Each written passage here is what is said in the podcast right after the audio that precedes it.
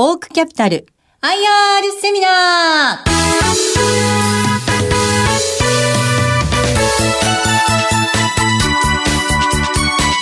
この番組は証券コード3113東証2部上場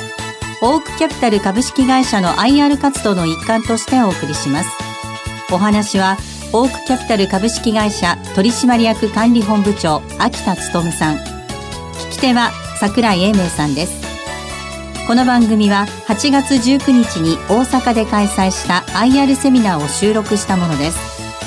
オークキャピタル IR プレゼン証券コード3113東証2部上場。オークキャピタル株式会社取締役管理本部長秋田努さんです。どうぞ大きな拍手をお願いいたします。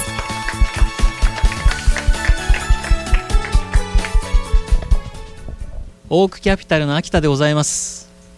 でそれではですね当社の事業の内容につきまして、えー、投資方針を中心に具体的な事例を交えましてご説明したいと思います、えー、当社はコードナンバー3113東証の2部に上場している投資会社です、えー、当社の特徴なんですけれども非常に少ない人数で会社を運営しております。上場企業のですね平均人員は2500人で。で当社はですね、えー、前期末時点でわずか21名。いかに少人数かということがお分かりいただけると思います。ただ当社の社員はですね一人一人が、えー、責任感を持って守備範囲も広くかつ効率よく業務をこなしております、まあ、その成果として前期の1人当たりの当期純利益の金額は4700万円でした。でちなみに、えー、トヨタ自動車さんは500万です。つまり当社の方が約10倍生産性が高いということになります。それからもう一つの当社の特徴なんですけれども意思決定が早いことです。少人数の会社が大きな会社に勝つためにはこれもスピードしかありません。え投資の案件の検討から決定まで1ヶ月あれば十分です。こういったあの意思決定の速さもですね生産性に結びついていくわけでこれが当社の強みでもあります。そしてここからが本論なんですけれども本日皆様にですね、えー、一番ご理解いただき点をお話しいたします。まずあの投資会社っていうのは皆さんも馴染みが薄いと思います、まあ、物を作ってるわけでもなくサービスを提供してるわけでもない。一体この会社は何をやって利益を出してるのかと、まあ、不思議に思われてる方も大勢いらっしゃると思うんですけれども当社はですね一言で申し上げますと会社の成長を支えるということを使命として日々取り組んでおります。成長戦略を作り込んで資金を提供する。そして、えー、低迷した業績を向上させるためのお手伝いをさせていただいております。皆さんもよくご存知の海外のゴールドマン・サックスあるいはモルガン・スタンレーさんと、えー、やっていることはほぼ同じでございます、えそれでは具体的な投資方針をご説明いたしましょう。まずどこをターゲットにしているのかと。当社が投資の対象としているのは時価総額100億円以下の上場企業です。その数約1500社です。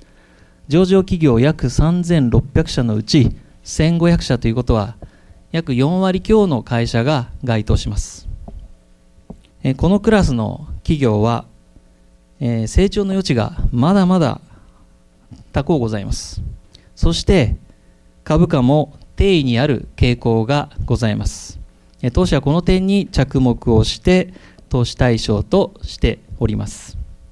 それからじゃあ投資のボリュームは一体どの程度かというところなんですけれども投資の金額は、えー、これ実績ベースですけれども1社平均12億円、えー、レンジで言うと1億から20億までの範囲でやっております。まあ、これは当社の現状の資金力と投資のリスクを勘案した基準となっております。そして3つ目なんですけれども投資の決め手はどこにあるのかという点ですが当社では経営者が今より会社を成長させていこうという熱意があるかどうか。我々のような第三者のアドバイスに対して聞く耳を持っているかという点をよく見極めております。皆さん儲かるという字ちょっと思い浮かべてみてください。儲かる。信じるものと書きますよね。この信頼関係が当社と築けることが非常に重要です。そして経営に対して責任感を持っているかという点を投資の大切な判断材料にしております、まあ、我々の仕事というのは企業をイノベーションするためのヒントそれから資金を出して儲かる会社に変えることなんです、え次にこの投資の流れなんですけれどもまず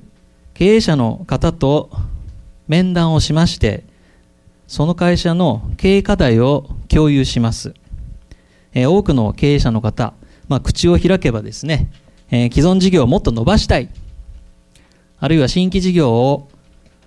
取り組んでみたいと、まあ、新しいことにチャレンジしたいと。でもその方法がわからない。もちろん資金のめども立たないと。でそこでまあ当社としてはどの分野に進出したら良いのかということを考えまして特に M&A の候補先の提案でしたり買収のスキームといった戦略の提案を行います。で相手の経営陣と合意ができた後監督官庁の承認を得て投資が実行されるという流れであります。当社がこれまで投資を実施した企業群です。情報通信精密機械サービス業創薬など将来の成長分野への投資を今まで行ってまいりました。3つの事例をご紹介いたします。代表的な成功事例なんですけれどもピクセラ社。これ皆さんよくご存知だと思うんですけれども大阪の難波に本店があります。東証2部に上場しているテレビチューナーのメーカーさんです。当社はこのピクセラに対しまして昨年の8月に総額20億円の再生支援投資を実行いたしました。そしてピクセラ社は新たな収益基盤の構築に向けまして IoT 関連事業であったり翻訳システムそして360度でこう 3D が体験できる VR 事業という事業への参入を進めており、まあ、今後の成長が十分期待できるというふうに考えております。そして当社より調達した資金で新製品を開発し現在大口受注を目指しております、え直近では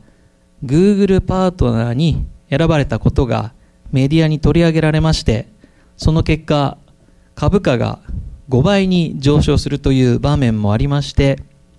株式市場においても一定のご評価をいただいたと感じております、えー、続きましてパスの事例です。2014年3月に企業再生をスタートいたしました。そして翌年にえ年商30億円規模の化粧品の会社と通販会社を買収し売上規模を11億から50億円5倍に拡大することができました。当社はこの一連の事業再生を支援してまいりました。株価の方も一時6倍まで上昇し当社はさらに業績を伸ばすため現在も支援を続けております。最後にソフトフロントホールディングスです。こちらの会社は IP 電話やテレビ会議のソフトウェアを開発する IT 企業です新たな経営戦略としてネットとリアルの融合をテーマとした新しい事業の立ち上げのため当社は資金を提供いたしましたまた今年の3月には年賀状ソフトで有名な筆豆を買収いたしました。そして6月にはクラウド郵便事業会社のデジタルポストを子会社化いたしました。さらにソースネクストとの事業提携を結ぶことができました。当社はこの戦略の立案と M&A の支援を行ってまいりました。その成果といたしまして株価も1ヶ月ほどで1.4倍となりました、えー、このようにですね当社の成長支援は単に、えー、資金を提供するだけではありません。投資先企業の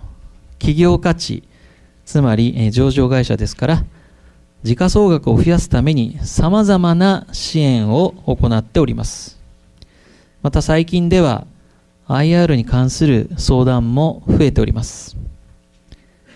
えー、新興マーケットに上場する会社さんの中には、まあ、営業が優先で IR に人が割けないといった企業さんが多ございます。ここで、えー、当社の方がですね、IR の指南役として IR、PR のプログラムの策定を引き受けております。えー、自社の優位な点や事業の魅力を正確に、え、投資家の方々に伝えることは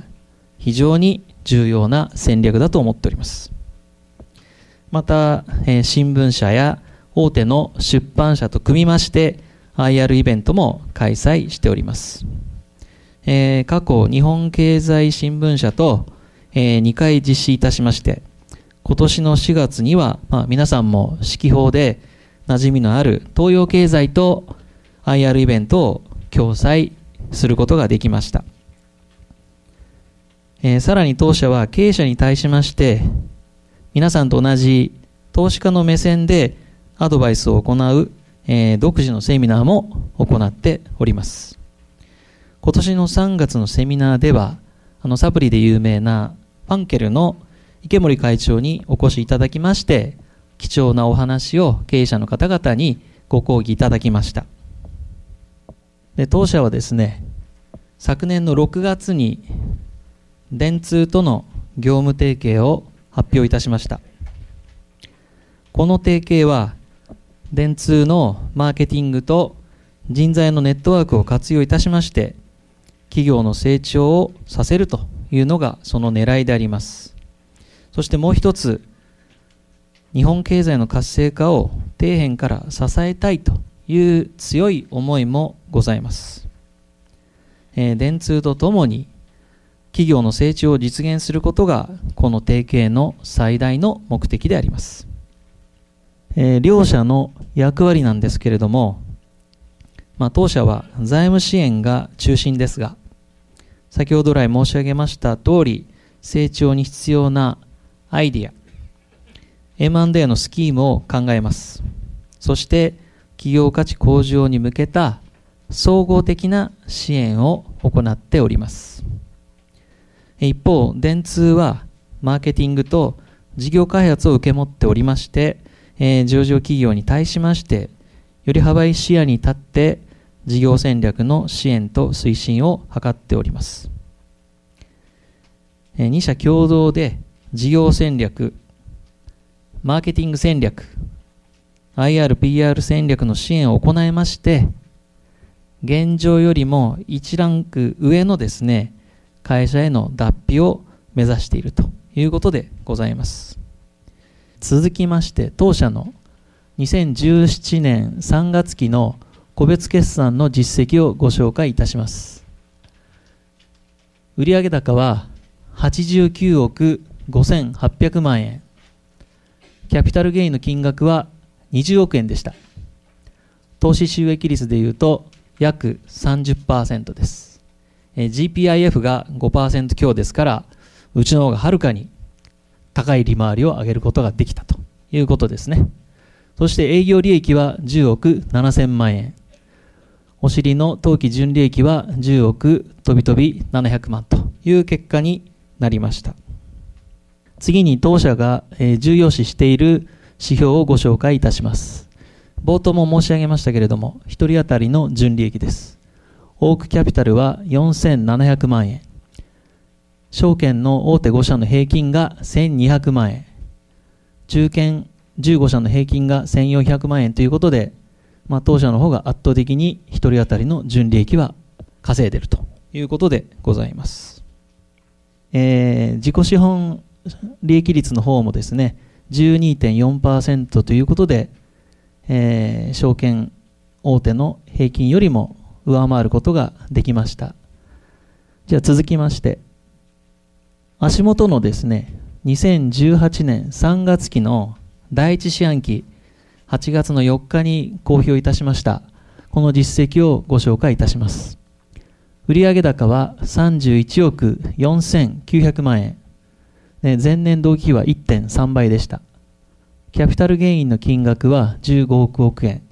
投資収益率は98.6、まあ、つまり倍儲かったということですね。で営業利益が12億5000万円。四半期純利益が10億飛んで3900万円ということで、えー、利益の方は前年同期比でですね、12.5倍という好成績を収めることができました。そして最近のですね、主な投資の実績がご覧の6社なんですけれども、えホットリンク、こちらの会社は東証マザーズに上場しております。昨年1月に総額14億円の引き受けを実施いたしました。人工知能とビッグデータを事業に生かす最先端の技術に着目いたしました。またこの会社、え中国のテンセントという IT 最大手の会社と業務提携に成功いたしました。えこのように成長戦略は着実にえ実行されております。そして先ほどご紹介いたしましたピクセラ、パス、ソフトフロント、加えましてレカム、ウィンテストなどに成長支援を行っております。将来の投資テーマ、そして投資先は一体どんな分野かという点につきまして当社の考え方を申し上げます。当社は日本経済の再生の鍵となる産業や業種に注目しております。将来、業績や市場規模が拡大すると当社が予測しているのはえ、インダストリー4.0の重要テーマである、え、人工知能、ロボット、IoT、ビッグデータの分野には特に成長性があると考えております。それからオリンピック関連では不動産再開発、サービス事業、ホテル観光事業、通信広告事業にも注目しております。えー、次に、オークキャピタルの経営戦略をご紹介いたします。株式投資による業績は非常に順調です。ですが、まあ、より盤石なですね、経営基盤を構築するために、収益構造の改革に現在取り組んでおります。この2017年度は2つの戦略を進めております。えー、1つ目、投資の多角化による、えー、潜在成長率成長力を高めること、それからもう一つが収益構造の改革によりまして、企業全体の資産価値と株主価値を高めることということに取り組んでおります。で、この事業投資分野のお話をしたいと思うんですけれども、まあ事業投資というのは株式投資以外の新たな収益源を確保するということが目的です。左側に書いてあるのが今やっている株主投資分野で、これ非常に成績が良うございます。しかし、マーケットに左右されるということで、まあ多分皆さん方もご心配されてると思うんですけれども、まあ、我々もあの観点は一緒でございまして、もう一つの収益の柱として事業投資分野を成長に乗せていきたいというふうに考えております。有望なですね、事業会社を傘下に収めることで、連結決算においても業績に貢献できる企業を育成したいと考えております。それからブランド事業にも力を注ぎまして、えー、中長期的視点から企業価値を拡大できる資産を増やす方針です。そして将来的に株式の投資の分野、それから事業投資からそれぞれ50%ずつの収益を稼ぎ出すバランスの取れた収益構造にしたいというふうに考えております。えー、続きましてその取り組みの一部をご紹介いたします。えー、2015年にハワイ島のリゾートゴルフ場と不動産用地を買収いたしました。このゴルフ場は1997年より営業を開始している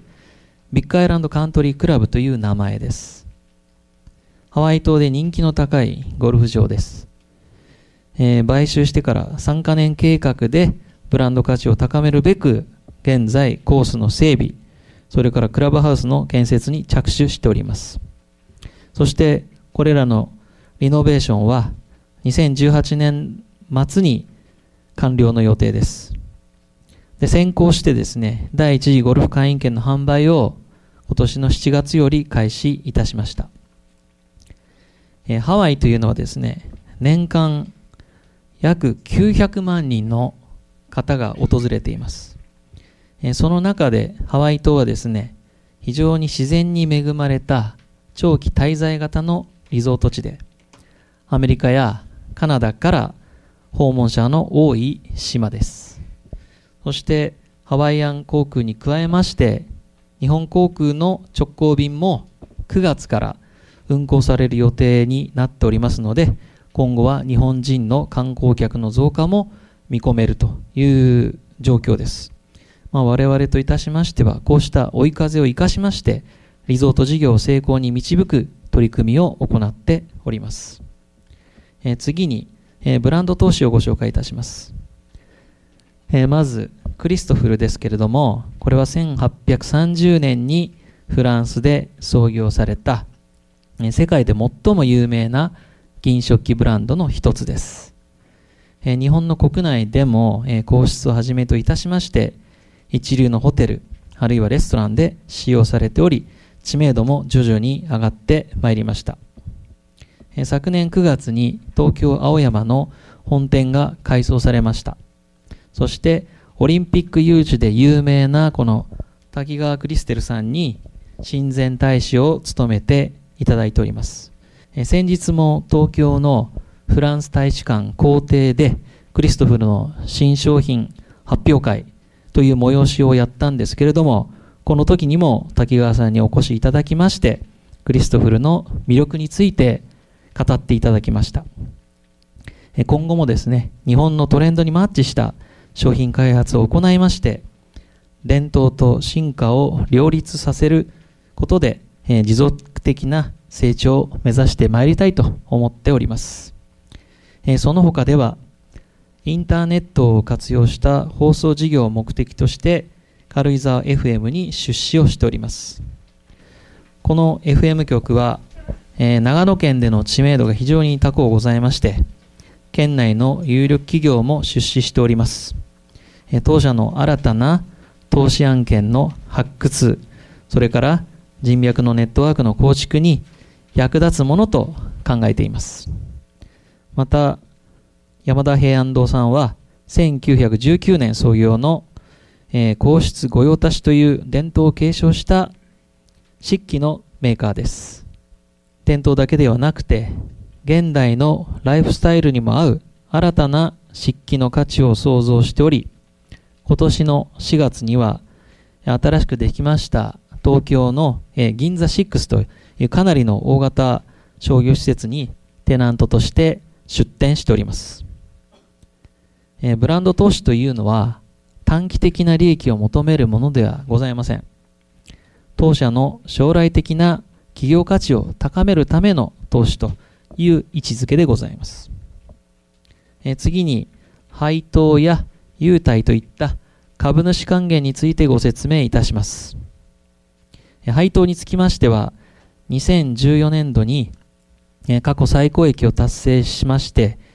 え9期ぶりとなる1株5円の配当を実施いたしました。で続く2015年、2016年度も1株5円の配当を現在継続しております。えー、株主優待につきましても2016年度より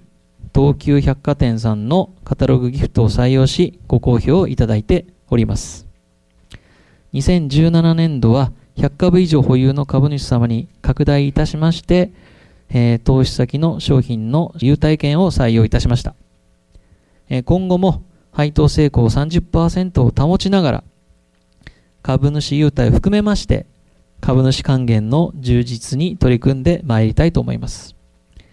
えー、最後になりますが、当社の株価のご報告をさせていただきます。今年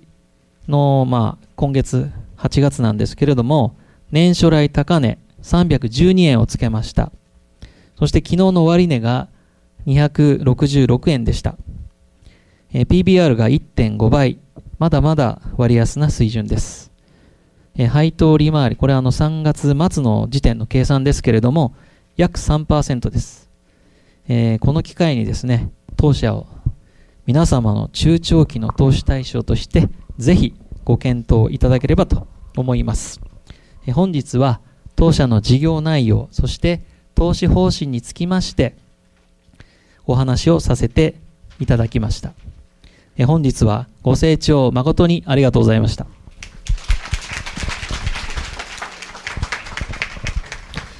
一つお伺いしてよろしいですか？はい。えっ、ー、と、まあ、あの、いろんな企業さん含めて成長戦略を支援するっていうのがバックボーンにあって、はい、そういった意味で今後のもう一つ御社の成長戦略も今お話しいただいたと思うんですけども、はい、やっぱり一言で言うとバリューっていうことそうですねでいいですか？はい。それからあのー、我々が独りよがりでいいと思っていてもマーケットで評価されませんのでぜひとも今日お越しいただいている投資家の目線で訴えるような戦略を実現していきたいというのが先ほど申し上げた、えー、事業投資の分野をですね伸ばしていきたいということであります。わかりました。ありがとうございます。えー、ここまでは、オークキャピタル IR プレゼン、証券コード3113東証2部上場、オークキャピタル株式会社取締役管理本部長、秋田勉さんにお話を伺いました。どうもありがとうございました。どうもありがとうございました。